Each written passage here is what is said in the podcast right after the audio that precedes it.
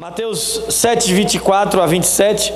Hoje nós vamos falar sobre saindo da ruína emocional ou vencendo a ruína emocional. Todo aquele, pois, que ouve estas minhas palavras e as pratica, será comparado a um homem prudente que edificou a sua casa sobre a rocha, e caiu a chuva, transbordaram os rios, sopraram os ventos e deram com ímpeto contra aquela casa que não caiu, porque fora edificada sobre a rocha.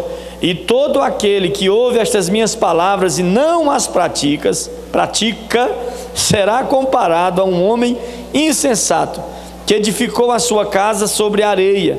E caiu a chuva, transbordaram os rios, sopraram os ventos e deram com ímpeto contra aquela casa, e ela desabou, sendo grande a sua ruína. Senhor, bendizemos o teu nome pela tua palavra. Pai, ajuda-nos a compreender tudo que o Senhor tem para nós. Ajuda-nos, Senhor, a alcançar uma vida plena. Meu Deus, o Senhor falando aos teus discípulos, diz que o Senhor veio para nos dar vida e vida em abundância, Pai. E nós sabemos, Senhor, que esta vida em abundância é também uma vida emocional equilibrada, em paz, e por isso nós te pedimos, ajuda-nos a alcançarmos esta bênção, Senhor, nestas próximas semanas, meu Deus. Fala o nosso coração e ensina, Senhor, os teus filhos, para que possamos estabelecer nossa casa sobre a rocha, Pai. Nós oramos e te agradecemos em nome de Jesus. Amém. Aleluia. Bom, o Sermão da Montanha não é, irmãos, um texto poético. O Sermão da Montanha não é um texto poético. Pastor, que Sermão da Montanha? Essa, esse último, essa parte que eu li, é a, a última fala de Jesus no Sermão da Montanha. Quem já ouviu falar aqui do Sermão da Montanha? Bom, quem já ouviu falar aqui das bem-aventuranças? Aumentaram o número de pessoas. É, as bem-aventuranças estão no Sermão da Montanha. Jesus senta e numa montanha, perto é, das pessoas, numa posição agradável, ele começa a ministrar, e desde o capítulo 5 de Mateus até o capítulo 7, ele emite então o que nós conhecemos tradicionalmente como Sermão da Montanha. E ele termina o sermão da montanha com estas palavras, mas muitas pessoas têm o sermão da montanha como um, um texto poético, um texto que é, fala de poesia, porque diz que bem-aventurados os pacificadores, bem-aventurados os mansos, bem-aventurados os que choram, bem-aventurados os que têm fome e sede de justiça.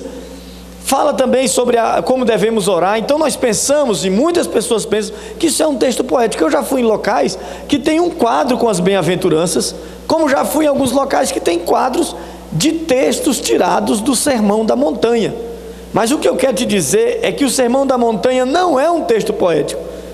Não é um texto que conta alguma coisa assim muito bonita. Não é isso que é o Sermão da Montanha. Nós devemos pelo que o texto diz aqui, praticar as palavras. E é interessante que, é claro, eu mesmo já preguei nesse, nesse texto que nós lemos, dizendo a importância de guardarmos a palavra de Deus. É muito importante que você não só guarde, mas você pratique a palavra. Só que Jesus, especificamente, está dizendo que vocês serão pessoas firmes se vocês guardarem estas. Ele diz o que, irmãos? Estas minhas palavras. O que, que ele quer dizer com estas? Estas palavras que eu acabei de pronunciar. Ou seja, as palavras que eu acabei de falar, vocês devem praticar. Pastor, mas o que, que você está dizendo? O Sermão da Montanha, na verdade, não é um texto poético. O Sermão da Montanha é um manual de como que nós devemos viver a experiência cristã na prática com relação a Deus em algumas palavras, mas principalmente com relação ao nosso próximo e com relação ao nosso coração. Então, o sermão da montanha, ao meu ver, no que eu entendo, é um, um, é, são palavras para restauração emocional, para a vida emocional equilibrada. Você está entendendo o que eu estou falando? Se você quer, um, quer ler na Bíblia algo que ensina você a viver em paz com as pessoas, a fazer da maneira de Deus, pode ler no Sermão da Montanha, que você, entendendo o Sermão da Montanha, você vai entender muita coisa. Eu fiz assim. Quando eu comecei a me interessar por questões emocionais, por equilíbrio emocional, eu acabei me deparando com o Sermão da Montanha. E foi aqui que Deus me ensinou muitas coisas. E veja, o que Jesus diz é que nós, se nós não praticarmos o que ele acabava de falar, se vocês não praticarem o que eu acabei de falar, o que vai acontecer? Virão as chuvas, virão as enchentes, virão as tempestades e a casa de vocês vai cair. Você está aí, irmão? Diga, a casa vai cair. A casa caiu, né? Por aí fala, quando, é, quando prende o, o bandido, diz: a casa caiu, malandro, né? A casa caiu para você. E o que Jesus está dizendo é que quem não pratica as palavras dele, vindo as chuvas, as enchentes e as tempestades, a pessoa vai cair, ou seja, a casa vai cair e vai entrar em grande ruína. Por isso que hoje eu quero te ensinar sobre vencer as ruínas emocionais. Você está aí, irmão? O que, que são emoções? O que, que são nossas emoções? A nossa mente? O que é nossa alma, né? Cura da alma fala de emoção, de mente e de vontade. Então a nossa mente, nossos pensamentos, nossos sentimentos tem a ver com a alma. A mente, pensamentos. Sentimentos, a alma. E vontade, a nossa capacidade de escolha. Então tudo que tem a ver com isso tem a ver com cura emocional. E nós vamos ensinar você aqui nessas sete semanas sobre cura emocional, cura da alma. Deus tocar na tua alma para te levar a uma situação de bênção. Para isso, eu quero te ensinar hoje sobre essas verdades que nós aprendemos aqui no Sermão da Montanha. Então, em primeiro lugar, o Sermão da Montanha nos apresenta princípios que nos levam a uma vida emocional equilibrada. Através do Sermão da Montanha, eu posso descobrir como terei uma vida emocional equilibrada. Bom, e o texto nos fala que todas as pessoas passam por situações difíceis. Quantas pessoas passam por situações difíceis? Oi, gente, quantas pessoas passam por situação difícil? Porque olha o que ele diz: ele diz, eu vou explicar para vocês, todos os dois, os dois, vão sofrer com as chuvas, com a cheia dos rios e com as tempestades. Não está aí no texto? Está aí no texto ou não está? Olha o que, que ele diz: caiu a chuva, no 25, falando da pessoa que edifica sobre a rocha, a pessoa correta, que guarda a palavra de Deus, que pratica. Caíram as chuvas, transbordaram os rios e sopraram os ventos e deram contra aquela casa. Depois ele vai falar daquele que pratica, que não pratica a palavra. No 27, caiu a chuva, transbordaram os rios e sopraram os ventos. Na verdade, ele está falando que todo ser humano passa por situações de chuvas, cheias de rios e tempestades. O que, é que são as chuvas? Falando de questões emocionais, as chuvas são as pequenas crises. Talvez o salário que não aumenta e você fica chateado, às vezes está querendo ali um aumento salarial, pensou que o chefe ia dar um aumento salarial e não deu, e você fica chateado. Isso não é um grande problema, mas é uma chateação, é um problema, é ou não é? Pode não ser grande, mas é um problema. Isso causa aborrecimento, isso nos deixa às vezes transtornado, mesmo que não devia deixar tão transtornado, de alguma forma a gente fica chateado, estava esperando. Um problema do filho na escola, um desentendimento com um amigo, e tantas outras coisas são, eu posso considerar como chuvas. O que são as cheias dos rios? Bom, ele diz chuva. Se a chuva cai por muito tempo, o que, é que acontece? Os rios enchem. Então, o que podemos dizer isso na área emocional são? Isso, as cheias dos rios são as perdas e crises o abandono de um amigo, as repreensões de um chefe, as disciplinas, são coisas um pouco mais difíceis da gente encarar e que a gente também não gosta, não gostamos, ninguém gosta, mas todas as pessoas enfrentam situações de rios cheios ou de cheia de rios. E as tempestades o que são? São as grandes crises, as grandes perdas, as decepções, o abandono dos pais, uma uma demissão inesperada, a traição, uma violência física, sexual, nós podemos dizer que isso é uma tempestade. É ou não é uma tempestade? É ou não é, gente? São situações, claro, você pode entender que outras coisas são graves e outras são menos graves, mas o que você tem que aceitar, hoje nós temos que aceitar pela palavra, é que todo homem enfrenta chuvas, diga chuvas, diga chuvas, cheias de rio e tempestades. Você está entendendo até aqui? Todo ser humano enfrenta situações adversas na vida. Bom, mas qual é a diferença? O que que tem de diferente? O problema não são as perdas e crises, mas como agimos quando enfrentamos as perdas, as crises, as dificuldades, as chuvas, as cheias de rio e as tempestades. Tudo depende de como nós enfrentamos, como nós reagimos a cada uma dessas situações e como nós reagimos emocionalmente falando. Claro, nossas reações são emocionais. Nós somos seres emotivos. Deus deu ao homem emoções, coisa que um cão não tem. Tem? Um cachorro tem emoção? Alguém pode dizer, não, mas meu cachorro tem emoção. Talvez a emoção dele é. Não dá nem para considerar qual é a emoção do cachorro. Você bate, eu bato na minha cachorra lá em casa, dou um, um corretivo nela, e imediatamente depois que eu bato, ela corre, fica correndo a casa toda feliz. Falei, que cachorra tonta é essa? Que cachorra? Tu tem que levar ela para o encontro para ver se ela, se ela passa por uma cura. E eu dou uns tapas na, na, na Suzy e ela corre o quintal todo e sai correndo e, e abanando o rabo e pulando. Eu falei, como é, que eu vou, como é que eu vou corrigir a Suzy agora? Não sei. Não tem jeito, não tem emoção. Não tem emoção. Aí, aí ela vai no lixo todo dia, se deixar lixo lá com um cheirinho mais satisfatório para ela, ela vai no lixo. Tem jeito dela não ir no lixo? É melhor tirar o lixo, porque ela não consegue entender. A gente vai arrancar o pescoço dela, as orelhas, as pernas, e é capaz dela ainda dar um jeito de chegar no, no lixo e, e comer alguma coisa ali. Então, é um ser sem emoção, mas o homem é um ser emotivo, emocional, e nós reagimos às situações da vida. Mas o que Jesus disse é que cada pessoa reage diferente, ou pelo menos tem dois grupos de pessoas: pessoas que enfrentam as crises e permanecem firmes, e pessoas que enfrentam as crises e caem em ruína. Você está entendendo o que eu estou falando até aqui? Amém? Se queremos permanecer firmes diante das lutas, devemos submeter nossas emoções às orientações de Jesus.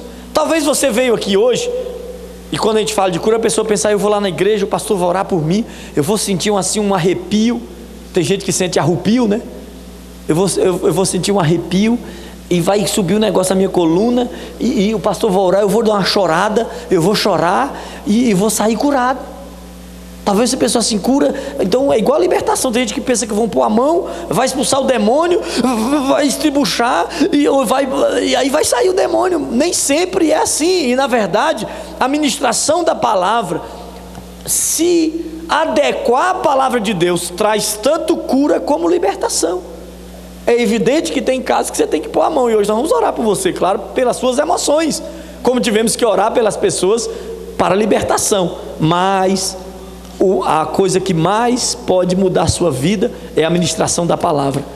É ouvir a palavra e se adequar aos princípios da palavra. Então, para começar esta campanha, nós temos que falar dos princípios. Amém? Porque não adianta eu só orar por você e você sair daqui sem saber o que fazer. Então, hoje nós vamos aprender o que fazer.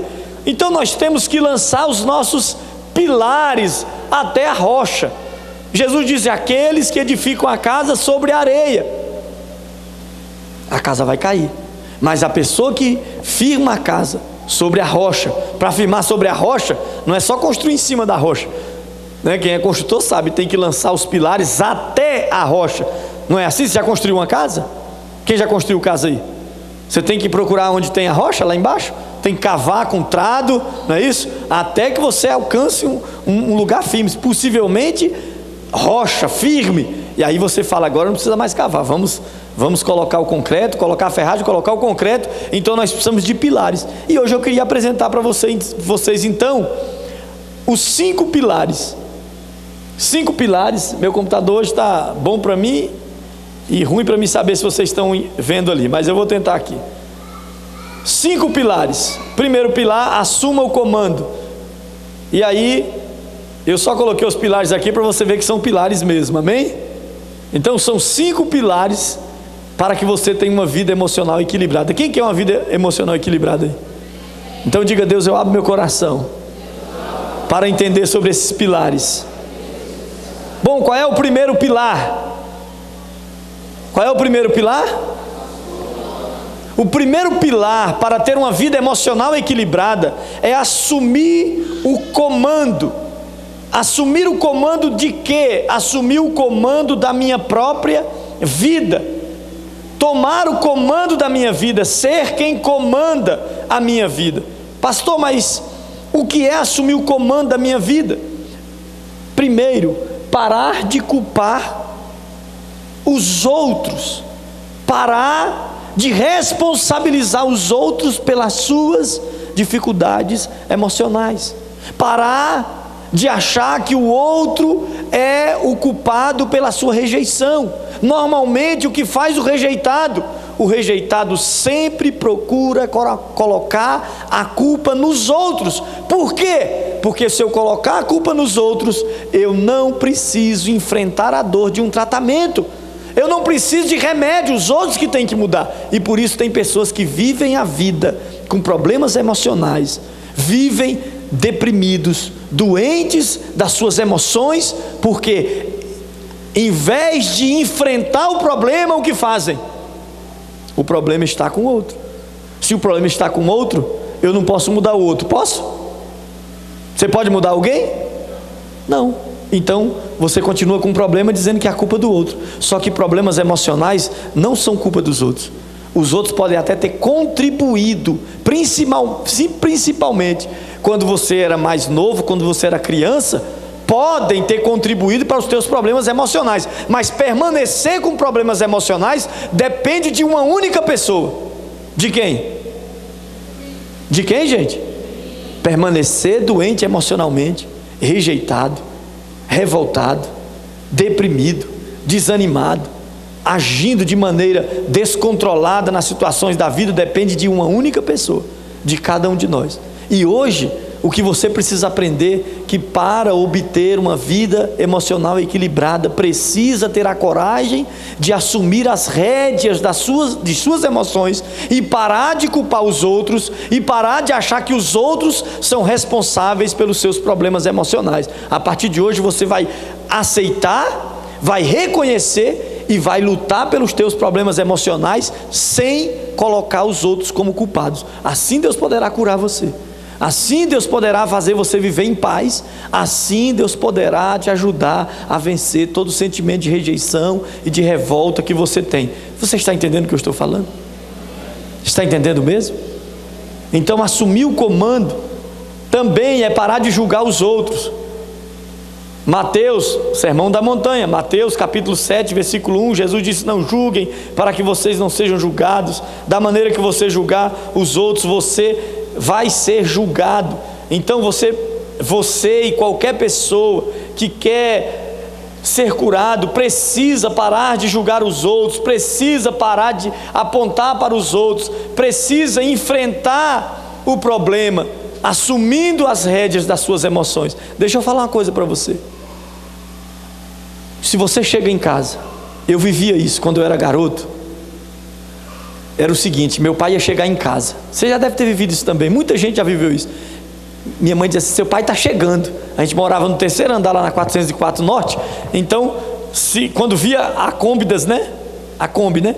Quando a Cômbidas estacionava, aí todo mundo dizia: pai, o pai chegou. Aí, gente, era uma correria para fingir que estava dormindo. Todo mundo ia para a cama, fechava os olhos e ficava lá, até roncava fingindo até que a gente dormia, para não ouvir as broncas, para não apanhar. E tem gente que depois de velho, ou depois de velha, o marido vai chegar, a mulher corre para ir dormir. É.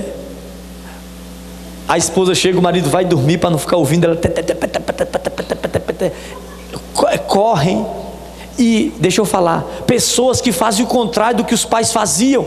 Ah, meu pai batia muito, então eu não vou dar um corretivo no meu filho. Por quê? Se eu der corretivo no meu filho, eu sou igual ao meu pai. Quem está comandando você é seu pai ou não é? Não, pastor, peraí.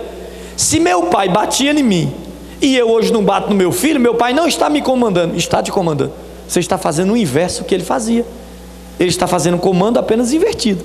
Porque você não pode bater muito no seu filho, mas também não pode deixar de dar nenhum corretivo nele. Você está entendendo o que eu estou falando? E isso significa que quem está comandando, às vezes seu pai nem é vivo mais, nem está mais vivo, mas você se conduz fazendo o inverso que ele fazia no passado, dizendo que está no comando e não está no comando, porque ele está comandando, já que você só faz porque antes fizeram o contrário com você. Você está entendendo o que eu estou falando de assumir comando? Ah, meu o esposo, o meu não, não é o seu, irmã casada. Né? Seu esposo vai chegar, aí vai correr, dormir, vai tomar banho, vai arrumar um jeito. Estou passando mal hoje, eu estou com a dor de cabeça e deita, dorme, manda os meninos avisar, avisa que eu não estou bem, porque não quer enfrentar a pessoa, porque não, não tem o coração curado, foge dos problemas, não assume o comando dos problemas, ou tem um problema e deixa o problema suplantar você, ou seja, o problema conduzir você. Nenhum problema, nenhuma crise pode nos suplantar, ou seja, nenhuma crise pode ser superior, está acima do nosso controle emocional. Você está entendendo o que eu estou falando? Você não pode enfrentar crises e, entrar, e, e na crise perder o controle, se desgovernar por causa da crise. Assim você nunca sai da crise. E assumir o comando é dizer: os meus conflitos, os meus problemas não vão conduzir minhas emoções. Ô irmã, marido brabo em casa, tem muita mulher que tem. E tem muita mulher que vive em paz, mesmo com o marido brabo em casa. Porque ela não precisa ficar em paz com o marido para viver em paz com ela mesma. Você está aí, irmã? Tem muito mulher, bra mulher braba dentro de casa. Tem ou não tem homens? Os homens nem falam. O problema não é a mulher braba. O problema é quando você deixa que a mulher braba conduza suas emoções e você não vive em paz por causa da mulher. E hoje você vai decidir sair daqui assumindo o controle das suas emoções e dizendo: Deus, eu assumo o controle e eu vou ter minhas emoções curadas e eu vou viver em paz, porque se há uma promessa da palavra que eu aplicando este conhecimento eu vou ter minha vida emocional equilibrada, então eu vou aplicar o conhecimento e Deus vai me dar uma vida emocional equilibrada. E o primeiro pilar é assumir o comando das suas emoções. Você está aí ainda? Diga amém. amém. Você está dormindo? Diga aleluia. Estava dormindo mesmo, né, irmã? Acorda essa criança. Já não é tão criança assim. O Augusto Cury, que é o autor de grandes livros, ele dá uma dica para quem tem muitas guerras na mente, dos pensamentos, se sente derrotado, desanimado. Inclusive, ele já tratou muitas pessoas com problemas com drogas. Eu recomendo você ler o livro Saindo do Cárcere das Emoções, do Augusto Cury, se você tem problema com drogas ou se você conhece alguém que tem problemas com drogas saindo do cárcere das emoções. Ele diz que tratou muitas pessoas ensinando, porque as pessoas que usam droga e as pessoas que têm muitos problemas emocionais, elas são alimentadas pelos pensamentos. Então elas têm pensamentos negativos porque têm registros de rejeição e ficam alimentando a rejeição, alimentando, alimentando, alimentando, alimentando, e daqui a pouco, porque estão muito é, deprimidas, buscam a droga para se anestesiar buscam a bebida para se anestesiar e buscam outras coisas para se anestesiar. E ele dá uma dica simples e diz que muitas pessoas conseguiram vencer. O que, que, é a dica? É aplicar esse pequeno método chamado DCD. Como é que é o método? DCD. Primeiro, duvide do controle dos conflitos sobre as emoções. Duvide do controle dos conflitos, das crises, das brigas em casa, sobre as suas emoções. O que é duvidar? Não aceite que quando você enfrentar uma crise com o teu esposo, o mundo acabou e você vai é, prolongar a crise, vai querer mais briga, vai falar o que não deve. Ou seja, você está deixando aquele pequeno incidente conduzir toda a sua vida e daqui a pouco um pequeno incidente vira o quê? Você já notou quantas vezes a gente briga em casa por causa de uma coisa pequena e daqui a pouco está todo mundo falando besteira, voltando problemas que já foram resolvidos, atacando é, sobre assuntos que já foram saneados há muitos anos. Você já se pegou fazendo isso em casa? Quem já se pegou fazendo isso em casa? É, se você está vivo, sempre deve ter tido esse tipo de problema, né? A maior luta das pessoas depressivas, porque a depressão opera onde? Nos pensamentos. A pessoa pensa, aí pensa o que? Pensa que alguém o rejeitou. Aí começa a dizer, a pessoa me rejeitou. Aí começa a pensar, me rejeitou, me rejeitou. Se pensa e não cuida do pensamento negativo, repreendendo, levando cativo a obediência de Cristo, como a Bíblia nos ensina, o que que faz? Começa a dizer: se a pessoa me rejeitou, como é que eu me sinto? Se alguém me rejeitou, eu me sinto como? Rejeitado. Os seus pensamentos definem o que você sente. Então, se você começa a sentir-se rejeitado, o que você vai fazer? Vai registrar o que? Na sua alma que você é rejeitado. E aí, como é que você vai se conduzir? Como um rejeitado. Você está entendendo o que eu estou falando? Por isso você precisa criticar todo pensamento negativo. E muitas pessoas não conseguem vencer a depressão porque pensam muito. Quem pensa muito aqui? Vive pensando, às vezes nem dorme, tanto pensar. Tem dia que passa a noite todo dia pensando. Tem, tem gente que está com medo, eu sei, mas eu não vou brigar com vocês que pensam, não. E às vezes os pensamentos são negativos. Tem um olhar sempre negativo, vê as coisas negativamente, fica pensando Aí a pessoa faz alguma coisa, você sem saber de nada, ah, não gosta de mim, pronto. E não gosta de mim, não gosta de mim, não gosta de mim, não gosta de mim, não gosta de mim. Ah, tá com raiva de mim, tá com raiva de mim, tá com raiva. E vai pensando, e vai dando vazão. Daqui a pouco você está sentindo que está com raiva de você, está se achando excluído, e perde a paz, e perde a bênção. Você está entendendo? Então não aceite pensamento negativo. Determine não determinado de ficar dizendo, eu vou ser uma pessoa eh, feliz e segura, eu vou ser uma pessoa feliz e segura, eu vou ser. Mas determine, decida, escolha, registre isso dentro de você. Eu posso ser alguém seguro e feliz. Você pode dizer isso aí? Você pode dizer para quem está aí do seu lado, eu posso ser alguém feliz e seguro?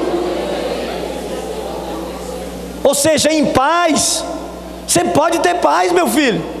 Você pode ter paz, minha filha, independente do ambiente que você vive. Jesus não falou de ambiente, na verdade, ele falou de ambiente: ambiente chuvoso, ambiente com rios enchendo e ambiente de tempestade. É ou não é?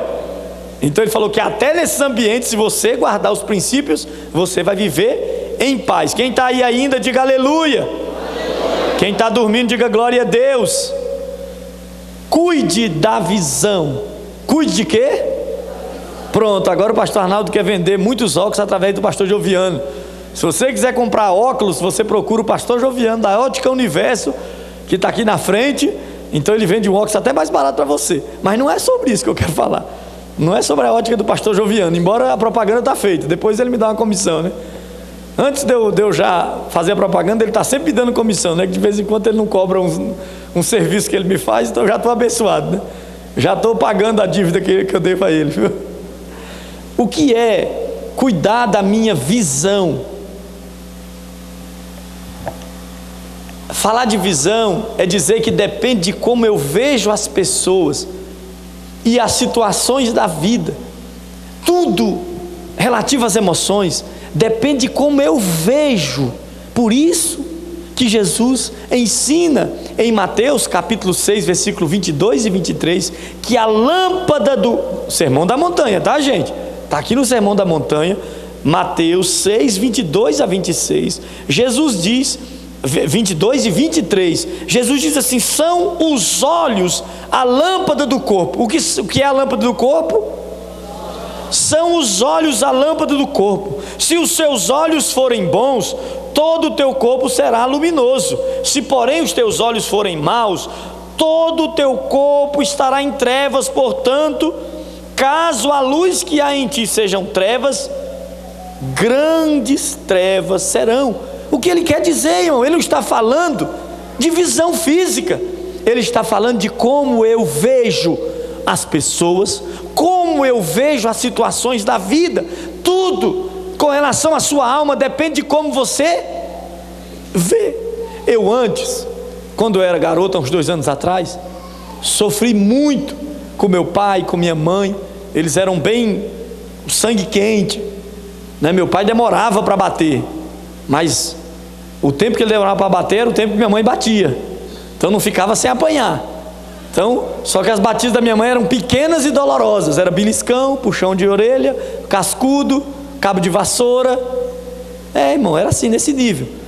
Né? Aquele beliscão mesmo que fez minha carninha ser até carne de jabá, né? Você olhar aqui é tudo é dura minha carne, porque foi se defendendo e ela enfiava a unha, torcia, pegava na orelha e falou: Vou te ensinar a ser bailarina, né? Botava na ponta do pé. E era assim. E aí meu pai demorava a bater, mas nesses intervalos, quando minha mãe não batia, então era meu pai que batia. Só que meu pai, quando batia, era de corda, de cinto, né? Como eu falo no encontro, né? Me bateu uma vez, bateu muito, muito. E aí eu falei: Acabou, né? Não. Ele pegou uma água tomou um café, fumou um cigarro e foi para o segundo round, né? É a única sua que eu já vi no mundo que parece o UFC, né? Parece o Tufi Brasil, sempre com dois rounds, né? Como o outro lutador já estava morto mesmo, não teve o terceiro para desempatar, porque eu estava perdendo feio, né? Então me bateu muito. E qual era a visão que eu tinha do meu pai? Uma pessoa terrível que não me amava, que não gostava de mim, que não se interessava pela família, que, não, que eu não valia nada para ele. E aí, com essa visão, como é que eu construí a minha vida? Odiando meu pai, desejando que ele morresse, não querendo falar com ele, não querendo conviver com ele, não tendo nenhuma vontade nem de vê-lo. A minha vontade era que um dia me ligasse e dissesse: O seu pai morreu. Mas um dia Deus me ensinou que eu podia mudar a maneira de ver o meu pai que eu podia ver meu pai de uma maneira diferente que eu tinha visto.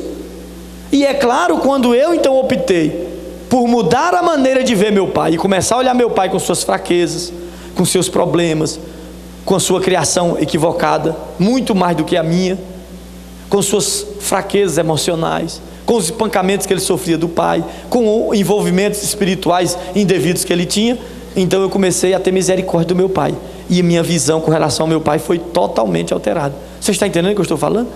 Então, uma situação difícil, que eu odiava meu pai, transformou-se completamente. De eu ter paciência com ele, até de vir fazer um serviço na igreja aí, e eu ter paciência de aguentar ele fazendo devagar, brigando, reclamando, murmurando, e eu, amém, amém, vamos lá, vamos fazer, né? Vamos deixar a coisa acontecer. Mas foi uma mudança que Deus operou me dando um segredo.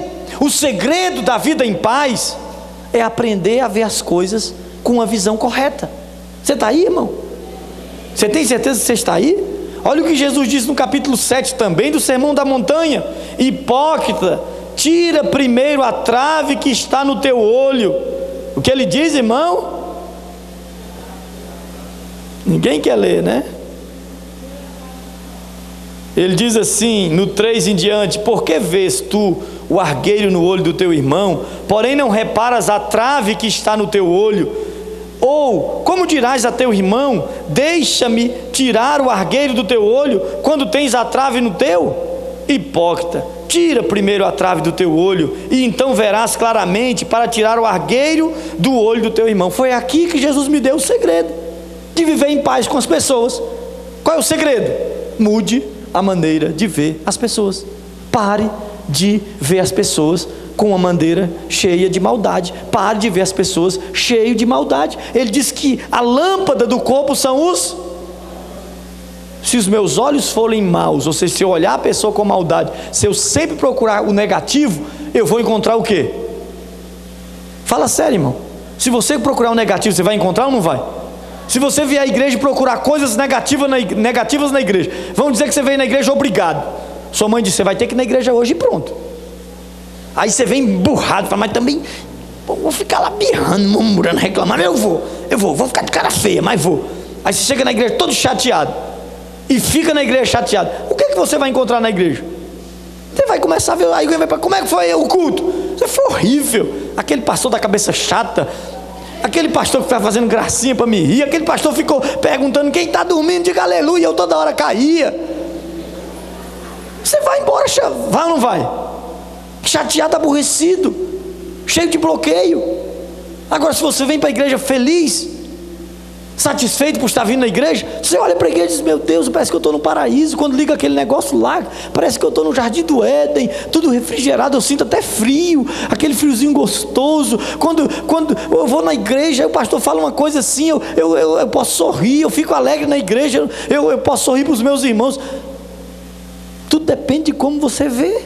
Agora, se for procurar coisa ruim, vai achar, vai ou não vai? Vai ou não vai? Vai, sempre vai. Então tudo depende de quê? De como você vê. Se você quiser achar coisa ruim no seu marido, você vai achar ou não vai? O que, que vocês acham, irmã? Hein? Acha, né, irmãs? E se você quiser achar coisa ruim no seu marido, irmã, vai achar ou não vai? As irmãs ligaram até o, o chucalho aí, né? Shhh. Tá perigoso, irmão. Cuidado com esse aí. Sangue de Jesus tem poder, mas é normal.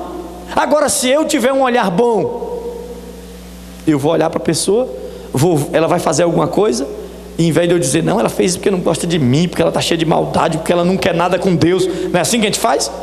Isso tudo é ficar com a trave no olho. Não, olhe para o lado bom. Ela fez porque tem fraqueza, ela fez porque não entendeu ainda, e se eu, não, mesmo tentando explicar, não consegui compreender, vou nela e pergunto: por que você fez isso? Qual era o seu objetivo com isso?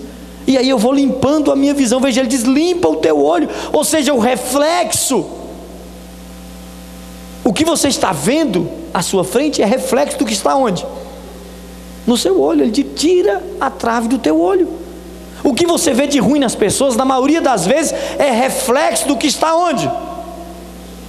Ei, irmão, não tem medo de falar, não. Então, mude a maneira de ver as pessoas. Você quer firmar seus pilares na rocha? Você quer? Cuide da sua visão. Cuidado com a sua visão. Limpe a sua visão. Quem aqui já ficou bem aborrecido com a pessoa? E quando encontrava a pessoa, e quando pensava na pessoa, só via coisa ruim e começou sempre a achar a pessoa cada vez pior. Quem já passou por alguma experiência assim, de estar magoado com a pessoa, e aí você, aí você só vai maldando, vendo a pessoa pior, e não suporta a pessoa. Isso no casamento é uma bênção, né? E como é que eu fui casar? Mas onde é que eu estava com a cabeça? E, e, e, não sabe cozinhar, e não sabe passar, e não sabe lavar, isso e aquilo, e aquilo outro. Aí um dia se encontram, choram, pede perdão para o outro. E não é que daqui um, um minuto depois do perdão, é a pessoa mais linda que eu já tinha visto na face da terra. É ou não é? Mudou o que, irmãos?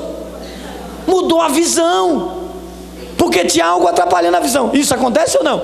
Será que eu vi o meu irmão de maneira negativa? Será que ontem eu fiquei chateado com o chefe? Tem gente que não suporta chefe, que briga com o chefe, que não para emprego, diz que todo chefe é ruim, chefe é mau, é injusto. Irmão, a maioria dos chefes é duro, é brabo, é ruim.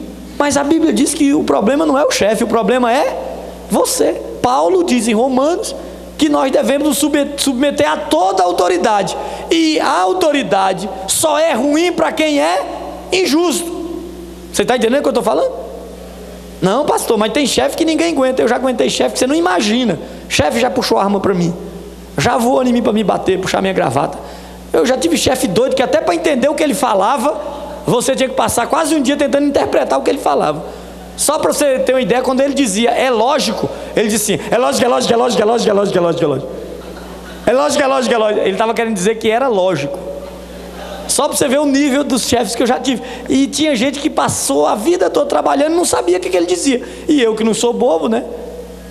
Eu logo pegava os macetes, né? E aí chegava, não, ele estava falando, é lógico. Quando ele fala, é lógico, é lógico, é lógico, é lógico, é lógico, ele está falando, é lógico. Fica tranquilo, mas tem gente que já sai chateado, sabe nem o que o chefe está. Esse chefe é doido, é maluco. É nada, é só que ele tem um jeito de falar especial. E eu tenho que mudar a minha visão. Você está entendendo? E muita gente brigava com ele, muita gente se aborrecia com ele, muita gente saía chateado com ele, e eu sempre em paz. E toda vez que tentava tratar uma coisa com ele, ou tratava uma coisa com ele, me dava bem. Por quê? Porque entendendo e compreendendo como ele era, sem ficar com raiva dele, só procurava ele na hora certa, no momento certo, e Deus foi me abençoando, mesmo com esse chefe, né, e com tantos chefes problemáticos. Seja pacificador. Primeiro pilar, você lembra? Leia assim também eu, eu consigo. Primeiro pilar, assuma o comando das suas emoções. Segundo pilar, mude sua visão, ou cuide da sua visão, né?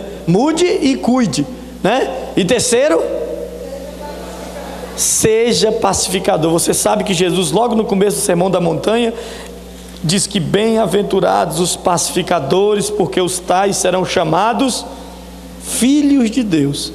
O que é ser pacificador? Como ser pacificador? Bom, Mateus 5,9, né, que eu li, que ele diz que bem-aventurados os pacificadores, porque os tais serão chamados filhos de Deus. Primeira coisa que você tem que ter paz é paz com Deus, e é uma coisa séria para a questão emocional. Eu estava até compartilhando com a Luciana hoje, ela falando sobre questões emocionais de manhã, e eu lembrando um problema que às vezes a gente não compreende.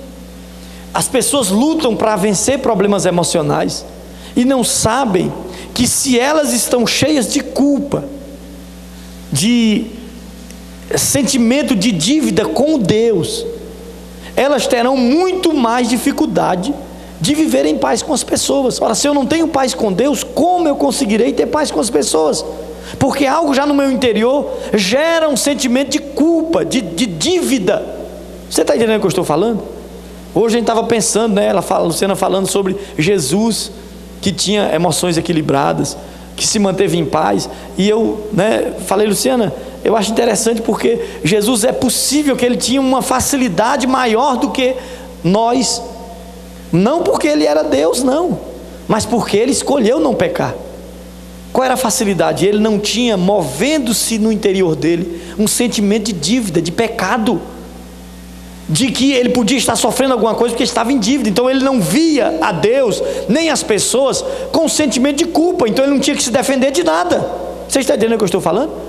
Ele não tinha que jogar na defensiva porque não tinha pecado, porque estava com o coração limpo para com Deus e para com os homens. Se você quer ser um pacificador e quer lançar esse pilar de pacificação na sua vida, primeiro tem que fazer as pazes com Deus tem que buscar a Deus, tem que limpar os seus pecados. E hoje você pode confessar os seus pecados e ficar livre dos pecados, para que a culpa não te aflija. Você sabe que muitas pessoas cheias de pecados são muito é, intolerantes.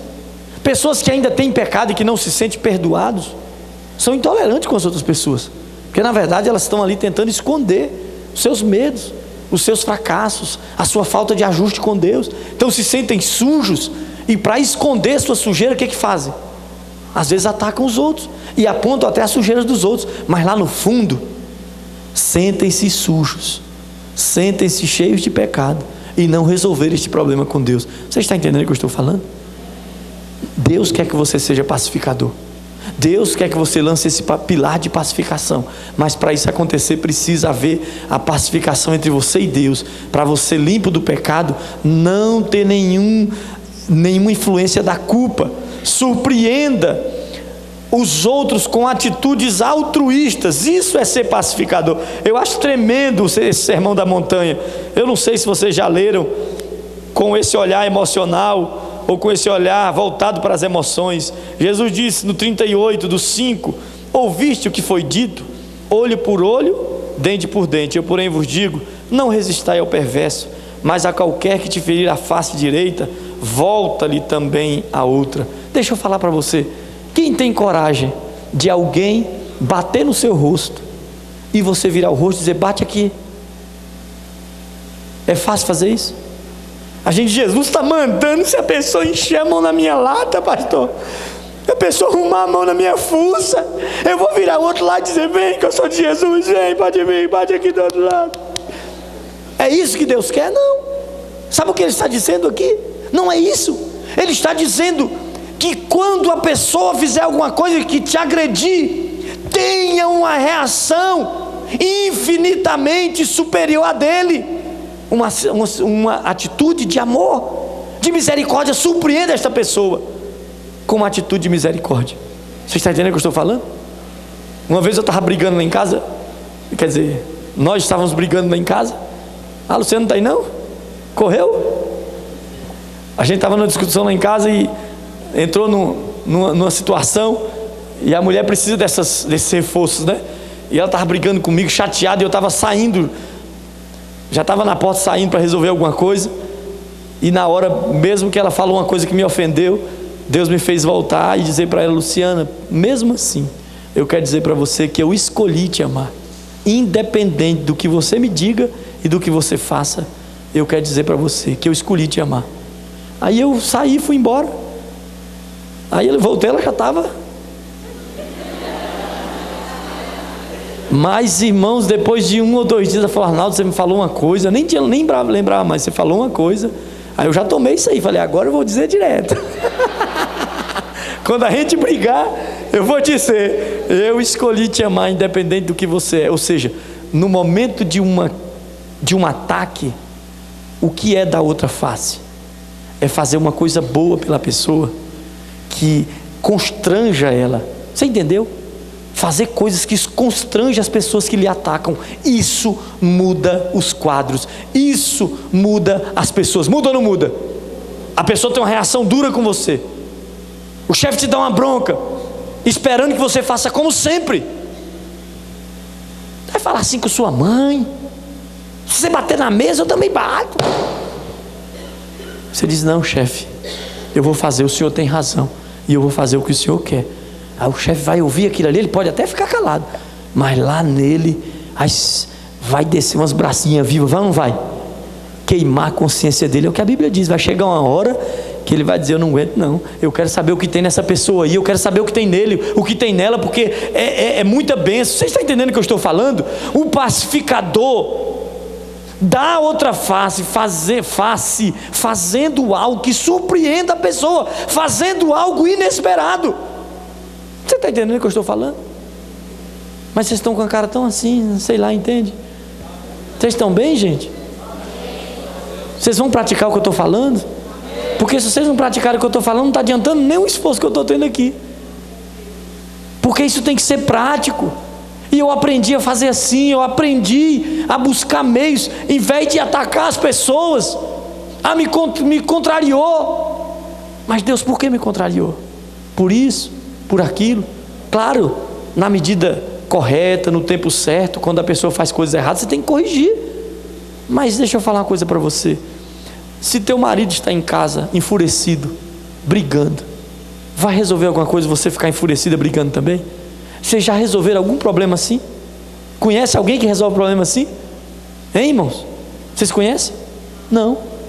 Nunca se resolve problema. Quando um não quer, isso é um ditado popular, é uma sabedoria popular. Quando não quer, dois não brigam. Aí um quer brigar, o outro faz o quê? Vai para cima. Eu vou quebrar tudo. Eu vou também. Ah, você tem, você lembra daquele problema? Eu também vou lembrar os meus, aquela traição de 1912, aquela vez, aí você vai, vai mandando para cima. É assim que você faz? É melhor recolher, dar um passo para trás e dizer: Deus, eu posso mudar essa situação, sendo pacificador. Você está aí, irmão? Pastor, mas você está falando coisas que são absurdas, não, irmão. Eu estou falando coisas que, se você não fizer, sua casinha um dia vai cair. Você quer que sua casa caia? Um dia a crise vai ser tão grande por isso que as pessoas que nunca procuram mudar e aplicar a palavra, a coisa vai ficando difícil, difícil, difícil, difícil, difícil. Chega uma hora que a coisa não é mais difícil. A casa cai, ou não? Dá para você escorar, botar uma escola numa casa que está caindo? Dá, não dá? Mas será que a escola vai ficar a vida toda ali segurando a casa caindo? Vai? Vai ou não vai? Não vai, uma hora a casa vai cair, filho. Uma hora vai ter que arrumar esse negócio. E tem gente que está ouvindo a palavra e está dizendo, mas pastor, você está pedindo uma coisa muito difícil, o cara vai me dar uma chapuletada, vai me dar uma burdoada, e eu vou fazer o contrário. É. É, você quer firmar a casa na areia ou na rocha, é uma escolha. É uma escolha pessoal. Ninguém pode escolher por você. E mais ainda é tremendo quando Jesus também no Sermão da Montanha, eu não anotei a referência aqui, pregando aqui, eu não vou achar, mas vocês acham aí. Alguém depois me diga aqui, porque eu estou na pressa de pregar, eu não vou anotar isso, não vou procurar, senão eu vou perder tempo. Mas Jesus disse que quando você trouxer uma oferta, o que, que você deve fazer? Se você estiver brigado com alguém, olha como é que é ser pacificador. Volta, reconcilia-te com teu irmão. Antes que ele vá no juiz. Que juiz? Ele vai lá no tribunal? Não, ele vai no juiz aqui, ó, no, no Senhor e o juiz julgue você e te considere culpado. Antes que você dê uma oferta, reconcilia com teu irmão. Vá depressa, corra nele, seja rápido em reconciliar. A Bíblia diz que não se ponha o sol sobre a vossa ira. O que é isso? Não fique em contenda com alguém dormindo e acordando em contenda. Antes de dormir, resolva tudo. Você está aí, irmão?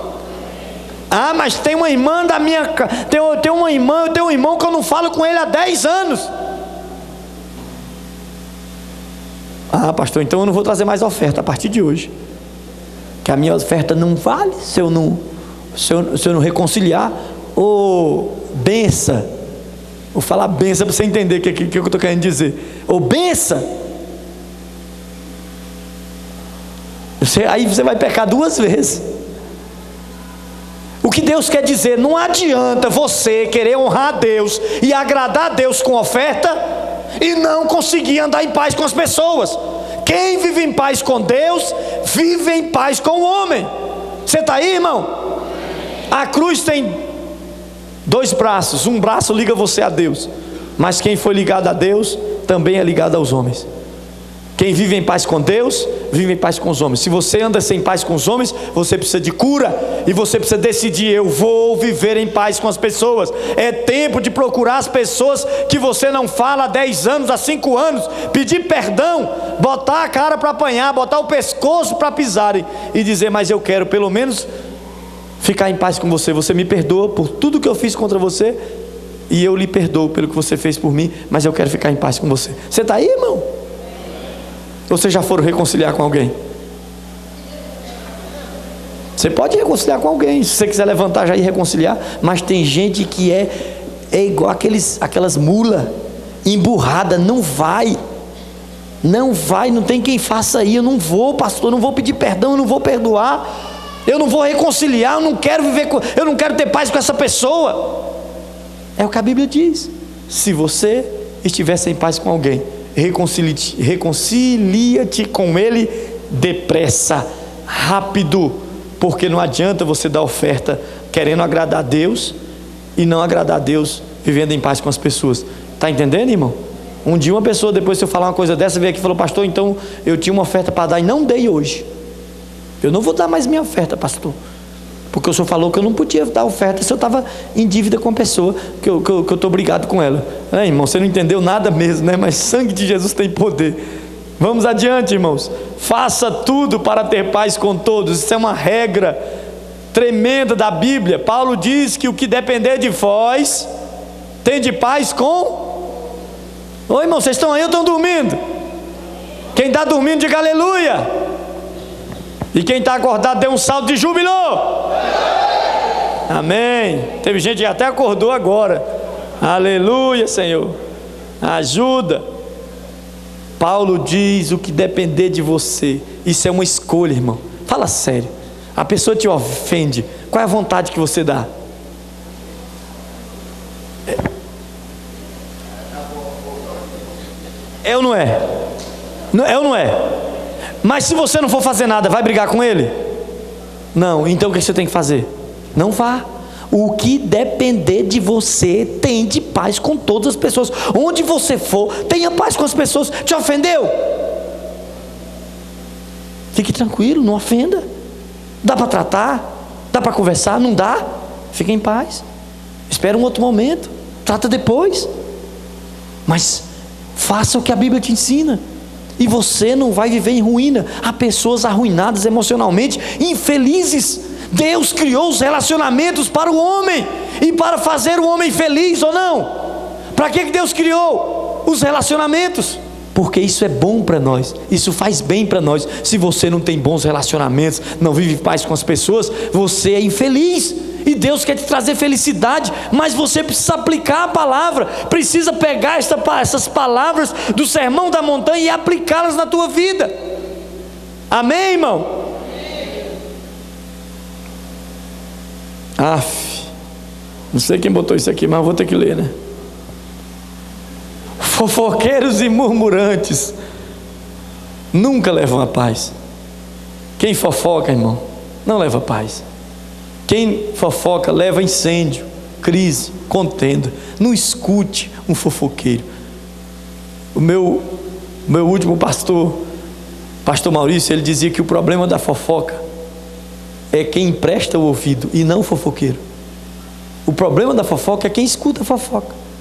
E tem gente que diz que não escuta fofoca. Como não escuta? Não concorda, mas escuta e fica calado. Toda vez que alguém faz uma fofoca para você e você fica calado e não se posiciona, você está fofocando e está recebendo a fofoca. Suas emoções precisam ouvir uma confissão. Não é isso que nós aprendemos na casa de Deus? Com o coração se crê, com a boca se faz. Confissão. O cara chega e fofoca. Fala, ih, você não sabe o que aconteceu com fulano. Ele caiu. E você diz, fica calado. Aí depois chega no outro e fala, ó líder, fulano falou uma fofoca, falou que fulano caiu. E eu, e eu eu não concordei. Você falou? Não. Você concordou dele ter falado isso? Não. Ou então você recebeu a fofoca, filho. As nossas emoções estão condicionadas também à nossa palavra, à nossa atitude. Você está ouvindo o que eu estou falando?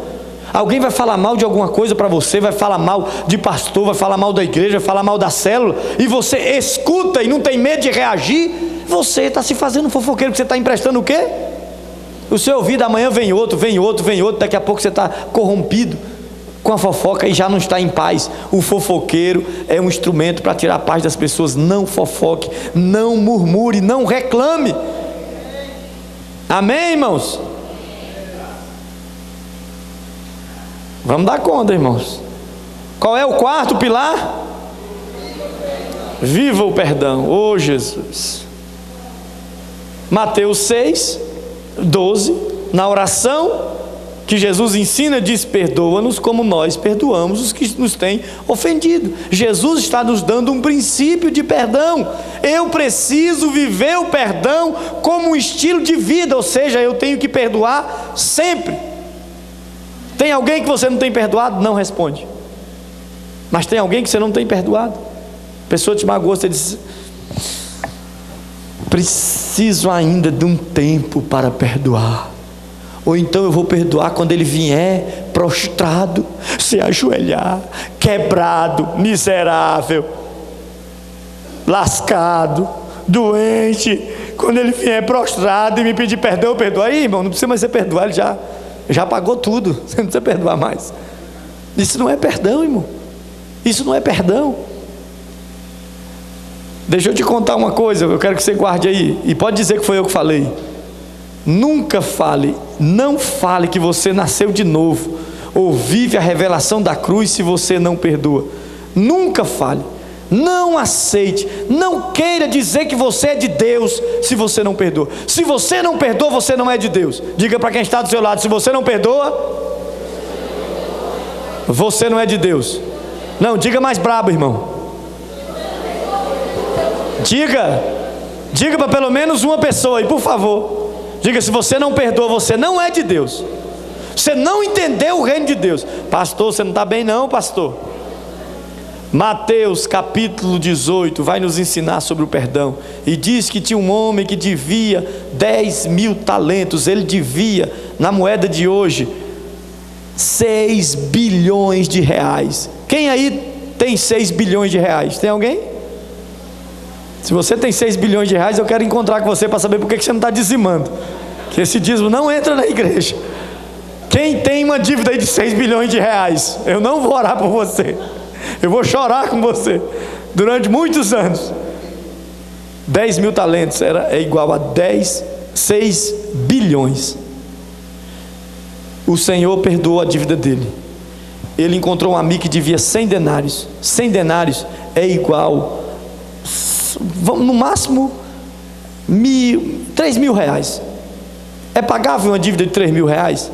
Você conseguiria, se alguém parcelar para você, pagar uma dívida de 3 mil reais? Quem conseguiria pagar uma dívida? Você não, você não vai ter essa dívida, não, irmão. Tá, amém? Mas se você conseguiria pagar com o que você ganha uma dívida de 3 mil reais parcelada, parcelada em 100 vezes, você conseguiria? Quem conseguiria? Ah, então é uma dívida pagável, não é? Tem gente que não conseguiria.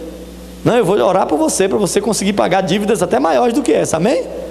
Mas escuta, o que, que é essa parábola? Escuta, a parábola fala da cruz.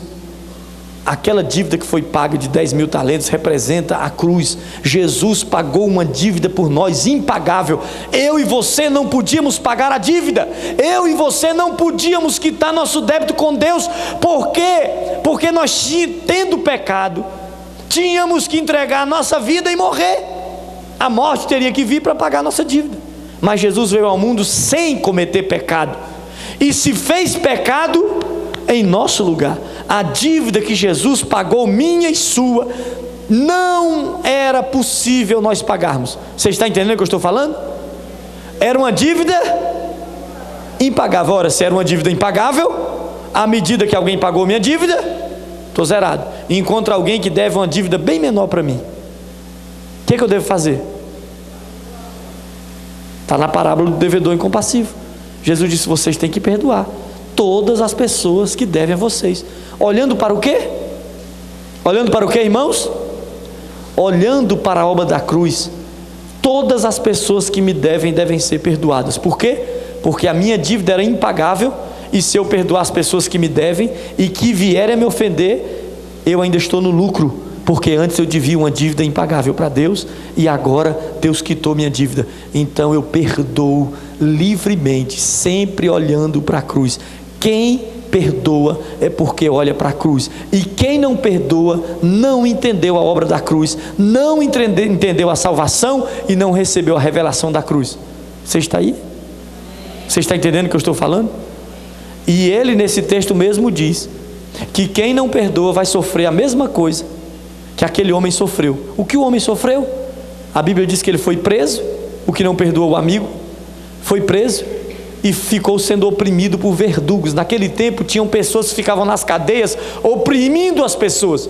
E Jesus disse: vai acontecer com vocês, se de coração não perdoarem todas as pessoas. O que ele quer dizer? Se você não perdoa, espíritos malignos vêm atormentar você.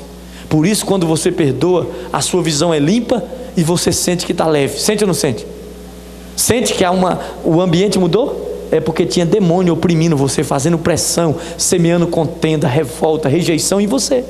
Quando você perdoa, esses demônios são expulsos. Você está entendendo o que eu estou falando? Então, viva o perdão, viva perdoando. O perdão é incondicional e parte do ofendido. Diga comigo: o perdão é incondicional e parte do ofendido. Parte de quem então? De quem que parte o perdão? De você.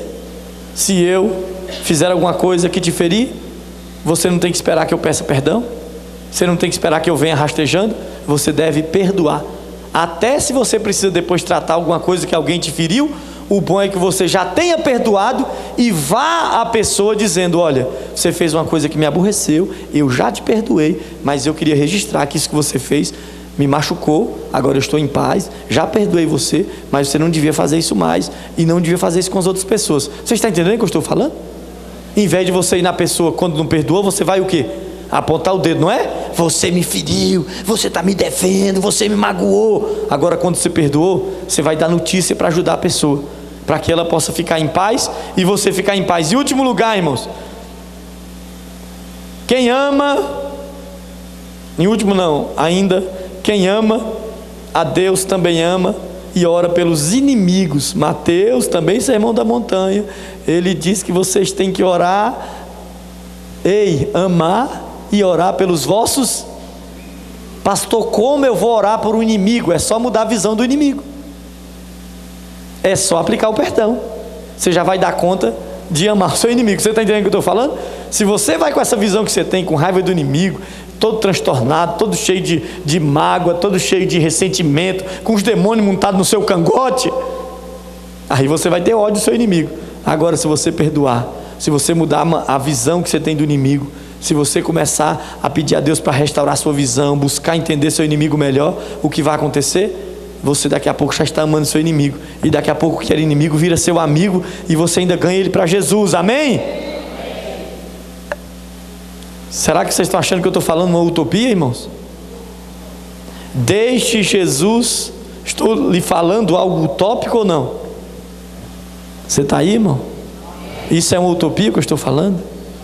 Isso não pode ser uma utopia. Isso é a revelação da palavra de Deus para quem quer viver emocionalmente livre. Deixe Jesus tocar em você. Pastor, como eu vou sair desse problema? Jesus pode tocar em você em Mateus capítulo 7, de 7 a 11, ele falando que vocês pedirem, pedi, dá-se-vos-á, batei e abri-se-vos-á. Aí ele diz: Qual pai que o filho lhe pedindo um pão, ele vai lhe dar uma pedra? Vocês que são homens, ma homens maus, não fariam isso? Imagine o vosso Pai do céu, Ele vos dará todas as coisas, Ele vos dará as coisas boas, se vocês lhe pedirem. O que Ele está dizendo? Deus não te rejeita. Você está aí, irmão? Bota a mão de quem está no seu lado aí. Diga, Deus não te rejeita. Deus não rejeita você, irmão. Ele diz: podem pedir, eu não rejeito vocês. Podem bater, que a porta vai abrir. Não há rejeição da parte de Deus. Por isso Ele quer tocar você hoje. Por isso Ele quer o que, irmão? Ele quer tocar em você hoje, curar você de toda rejeição. Ele nos vê como filho. Ele usa a experiência ou a história do filho para dizer vocês que são maus, não daria uma pedra se o filho pedir pão. Imagine o vosso pai. Ele está dizendo: vocês têm um pai. E se vocês pedirem, ele não vai dar pedra para vocês. Ele é o pai de vocês. Você que nunca teve pai. Você que seu pai te abandonou. Eu quero te dizer para você: você tem um pai. E Deus hoje quer que você substitua a, o referencial daquele pai que te abandonou. E coloque Deus como teu pai. E coloque Deus como teu referencial de pai para que você viva em paz. Você está entendendo? Você não teve pai, não importa por quê. Você teve um pai que não foi presente, que não, te, não cuidou de você, não te amou. Deus hoje se apresenta como teu pai e quer restaurar a tua visão de pai. Você antes via o pai. Quando se falava de pai, você pensa em quem? No seu pai aqui da terra, não é? Omisso, injusto, espancador, que te rejeitou. Mas hoje Deus quer dizer, a partir de hoje, quando você pensar em pai, você vai lembrar que existe um pai eterno mesmo que teu pai tenha falhado com você, Deus nunca vai falhar com você. Mesmo que seu pai ainda fale com você, Deus nunca vai falhar com você. Mesmo que teu pai e tua mãe te abandonem, ele diz: Eu não te abandonarei. Você tem um pai e ele quer tocar em você nessa noite. Ele quer curar suas emoções nessa noite. Ele quer te dar um toque de aceitação nesta noite e tirar de você todo o sentimento de rejeição, toda marca, toda ferida, todo trauma todo complexo, Deus quer tirar de você nesta noite. Ele ouve os seus pedidos, Ele dará somente coisas boas. Ele diz: O vosso Pai que está no céu, Ele vos dará boas coisas. Ele não dará alguma coisa, Ele dará boas coisas porque Ele é teu Pai. Para isso, Jesus morreu na cruz. E você sabe que a morte de cruz era o pior tipo de rejeição. E ele foi rejeitado para que você vença a rejeição. Hoje você vai orar e vai imaginar que você está na cruz. Você consegue imaginar que você está na cruz? Você consegue? E você vai ver vindo sobre você um manto escuro escrito rejeição. E você vai ver esse manto de rejeição obscuro, de trevas vindo sobre você. Mas imediatamente você vai notar que tem outra pessoa na cruz. Ele recebeu toda a sua rejeição, para que você vencesse essa maldição que é a rejeição. Você está aí? A rejeição é uma maldição que foi quebrada na cruz do Calvário. Ele foi rejeitado para que você seja alguém que não se sente mais rejeitado. Ele foi rejeitado para que você fosse aceito aceito por Deus e que você possa se sentir aceito. Você está aí ainda? Ele é o nosso exemplo quem viveu num ambiente mais hostil do que Jesus? Ah, pastor, eu sofro muito. A minha vida é muito difícil, irmão. Você comete pecado. Você já cometeu pecado, já falou coisas que não devia, falou ou não falou? Fez ou não fez coisas indevidas? Ele não cometeu nenhum pecado. E ainda assim o trataram como um bandido, como um ladrão, como um salteador.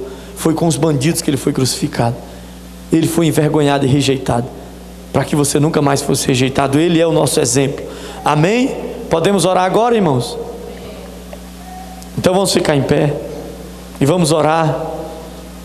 A gente sempre na primeira semana, no, na primeira, no primeiro dia, precisamos lançar algumas bases para que depois nós possamos conduzir a campanha. E não adianta, a gente precisa gastar esse tempo, não tem como fazer diferente, precisamos ficar um pouco mais de tempo, ouvir uma palavra um pouquinho mais demorada porque a gente precisa receber a palavra. E mediante esta palavra, durante as sete semanas, Deus vai tratar você. Deus vai tocar em você. Eu não ouvi nenhum amém, porque vocês já estão dormindo, irmãos. Então, esta palavra é uma palavra de ordem, é uma palavra de cura para você, é uma palavra para você tomar guardar essa palavra e pautar a sua vida baseado nesta palavra. E Deus vai fazer bênçãos tremendas na sua vida nestas sete semanas. Mas você precisa estar disposto a praticar o que está na palavra.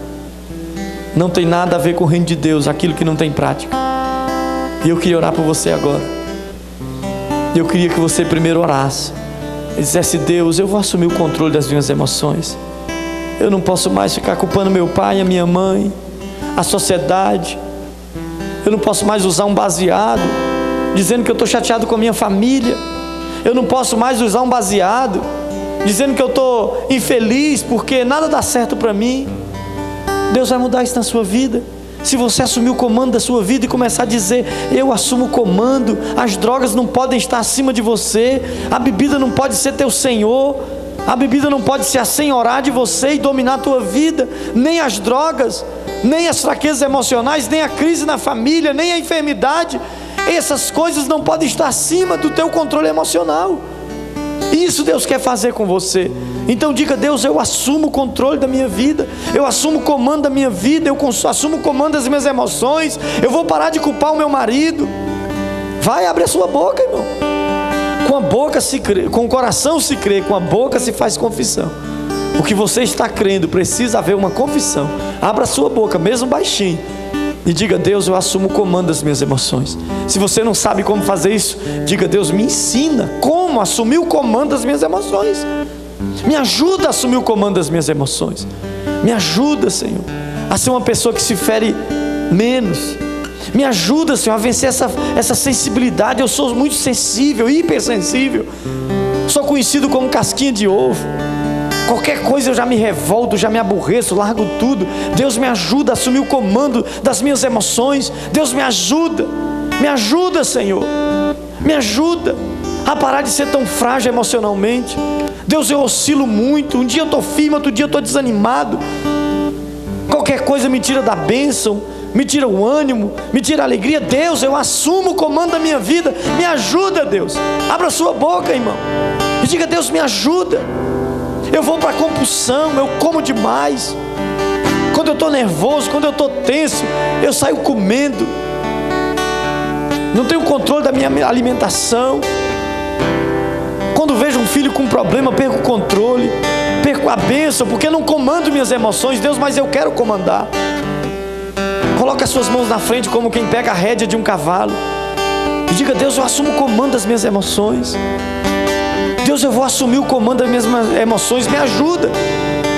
Talvez você nunca montou num cavalo, talvez você nunca tentou e nunca procurou controlar suas emoções. Então estenda suas mãos, faça o que eu estou mandando, estenda suas mãos e diga: Deus, eu assumo o controle das minhas emoções. Estenda sua mão, se você tem mão. Diga: Deus, eu assumo o comando das minhas emoções. Eu assumo o comando, a rédea das minhas emoções e quero a tua graça e eu quero a tua graça, a tua ajuda, para que eu consiga conduzir as minhas emoções. Diga, Deus, eu vou cuidar das, da minha visão. Coloque a mão nos seus olhos e diga, Deus, me ajuda a mudar a minha visão. Quanta maldade na minha visão. Quanto juízo, coloque a mão nos seus olhos. Se você tem olhos e tem mão, coloque a mão nos seus olhos. E diga, Deus, ajuda-me a mudar a minha visão. Ajuda-me, Senhor, a cuidar da minha visão. Eu não posso ter uma visão tão cheia de maldade, tão cheia de crítica, tão cheia de revolta, uma visão tão negativa, Senhor. Limpa a minha visão. Vai falar aí sobre seus pais, sobre sua mãe, sobre seu esposo, sobre sua esposa, sobre seus filhos, sobre seus líderes. Deus me ajuda a mudar a minha visão. Deus muda a minha visão. Eu quero mudar a minha visão. Eu quero ter uma outra visão. Tira de mim, Senhor, a trave que está no meu olho. Tira de mim, Senhor, o que impede a minha visão, o que atrapalha a minha visão. Diga, Deus, me faz um pacificador. Deus, eu, eu escolho ser um pacificador. Deus, eu escolho ser um pacificador. Eu escolho, Deus, ser alguém que leva paz, que vive em paz com, com o Senhor, paz, em paz com as pessoas.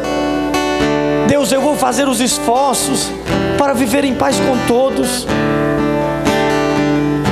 Deus, eu perdoo. Quem sabe você tem alguém aqui que precisa perdoar. Eu escolho perdoar. Diga, Deus, eu escolho perdoar. Faça uma relação na sua casa do que você precisa perdoar, de quem você precisa perdoar e traga semana que vem. Procure o seu líder para te ajudar a perdoar se você ainda tem gente que você não perdoa. E agora coloque a mão na altura do seu coração. Eu quero orar por você para Deus tocar a sua vida. Ele é teu pai. Eu queria chamar aqui à frente todas as pessoas que sentem um vazio paterno.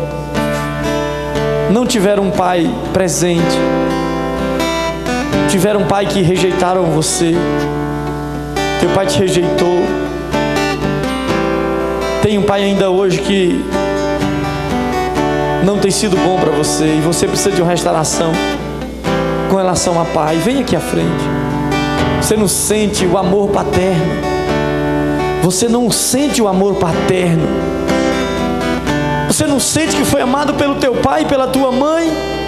Hoje Deus estende as mãos e diz: Vem, meu filho. Vem, minha filha, eu sou teu pai. Eu sou tua mãe. Eu sou teu pai. Vem à frente. Deus está estendendo as mãos para você, dizendo: Vem, meu filho. Vem, minha filha. Deus quer tocar em você.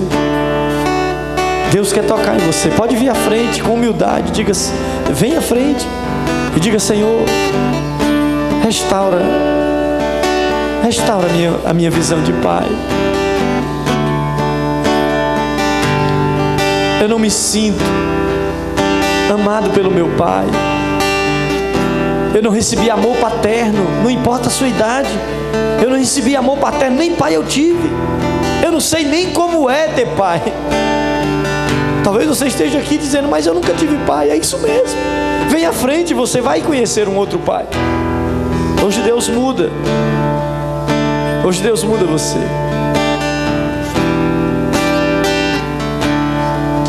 E você vai só dizer para Deus: Tu és meu pai. Deus, Tu és o meu pai. Tudo que faltou com relação à paternidade, Deus está restaurando hoje na tua vida. Diga, Deus, tu és meu pai.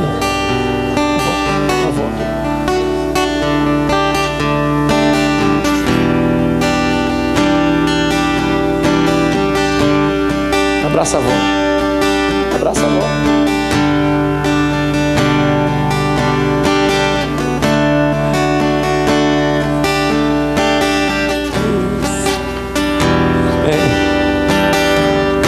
És meu Pai. Deus hoje restaura a minha visão de Pai. Deus está tocando em você. Deixe Deus tocar em você. Deixe Deus tocar em você. Hoje Deus está substituindo aquela figura que você olhava e dizia: Puxa, meu pai nunca me amou. Meu pai nunca cuidou de mim. Meu pai me abandonou. Deus hoje está mudando isso na sua vida. Ele está dizendo: Tu és meu filho. Ele está mudando essa relação que você fazia. Deus está substituindo a visão que você